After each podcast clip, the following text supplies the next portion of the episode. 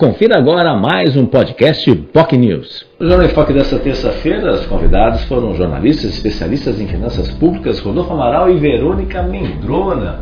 Eles fizeram uma análise com dados, números, sempre com informações relevantes, importantes, não só da Baixada Santista, mas também do Estado e do próprio país. Fizeram uma análise do governo federal, do governo do Estado e também, obviamente, da Baixada Santista, dos governos municipais também, da Baixada Santista. Mostraram suas preocupações aí em relação ao arcabouço fiscal, de que forma efetivamente o governo vai obter os 150 milhões, 150 bilhões aí uh, previstos, programados aí, como fazer isso, como reduzir os impactos que isso vão ter efetivamente no cotidiano das empresas, enfim, um tema importante, relevante, que merece uma reflexão e, obviamente, um destaque. Falou também sobre a atual situação da própria administração portuária, antiga Codesp também, cuja proposta hoje se atém especialmente à questão do Parque Malong e também do porto, da ligação seca entre Santos e Guarujá, que na prática, para o porto em si, pouco a coisa tem a se desenvolver. Enquanto isso, ah, os valores previstos aí para aplicações e investimentos na perimetral, tanto em Santos como em Guarujá, ficam aquém do necessário, aquém dos valores que deveriam ser usados nesse sentido. Uh, sobre o governo do Estado, falou da necessidade da cobrança aí dos nossos parlamentares, deputados federais, deputados estaduais, cobrarem do governo do Estado também esse déficit de que o governo estadual, isso não só esse governo, mas ao longo dos últimos anos, que deve algo em torno de 2 bilhões de reais, 2 bilhões de reais para as instâncias paulistas, né? que é, são as famosas verbas DAD aí nesse sentido.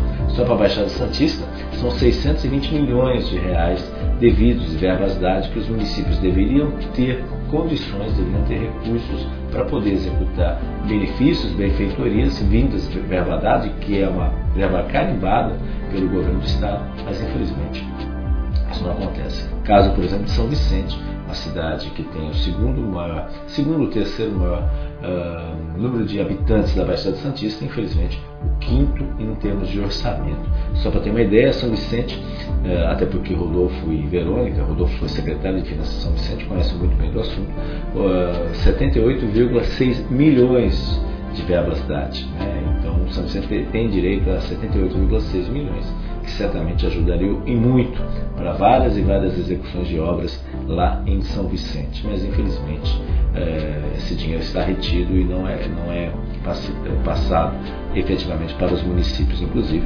é, eles demonstraram preocupação que o governo do estado, o governador Cássio de Freitas, já sinalizou a possibilidade de contingenciar, ou seja, brecar 98% da verba dada desse ano. Né? E como ninguém quer se dispor com ninguém, isso vai passar batido, né, conforme os nossos convidados falarem. Né? Então, é, primeiro, contingenciar algo que já está sendo devido é um escárnio, é uma brincadeira de mau gosto que a gente pode considerar nesse aspecto. Então, críticas vão colocar não só o governo federal, o governo estadual, obviamente em âmbito municipal.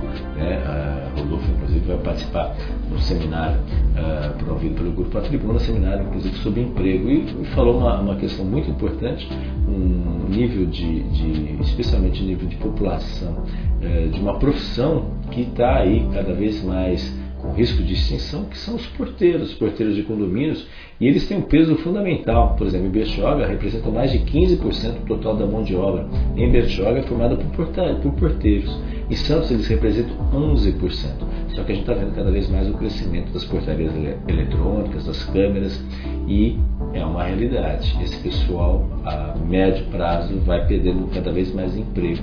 E se não houver uma uma oportunidade, um novo nível de esclarecimento, um novo nível de acompanhamento, infelizmente muitas pessoas vão perder o emprego e isso vão impactar diretamente a economia regional. Enfim, temas importantes. Falou também sobre o percentual de jovens, os universitários, né? 72 mil universitários tem na região, sendo que 45% estão à distância, né, especialmente as cidades do litoral sul. Enfim, curiosidades, temas importantes que foram abordados também pelos nossos convidados. Foi realmente uma aula aí que vale a pena conferir, muitos internautas acompanhando, participando também e mandando suas perguntas nesse sentido.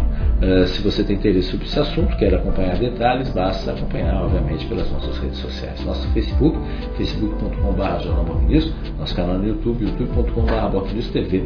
Você também pode nos acompanhar pelo nosso site, bocnews.com. Lembrando que a reprise do programa na TV Com Santos, canal 8 da Vivo e canal 11 da NET, claro, especialmente nesta terça, nessa quarta-feira. O programa de desta terça-feira é referente ao programa reprisado que foi ontem nosso convidado de ontem que participou aqui do Jornal Foco. Tenham todos um ótimo dia e uma ótima tarde também, uma ótima semana, por que não? Muito obrigado pela sua audiência, muito obrigado pela sua participação. Você ouviu mais um podcast Boc News.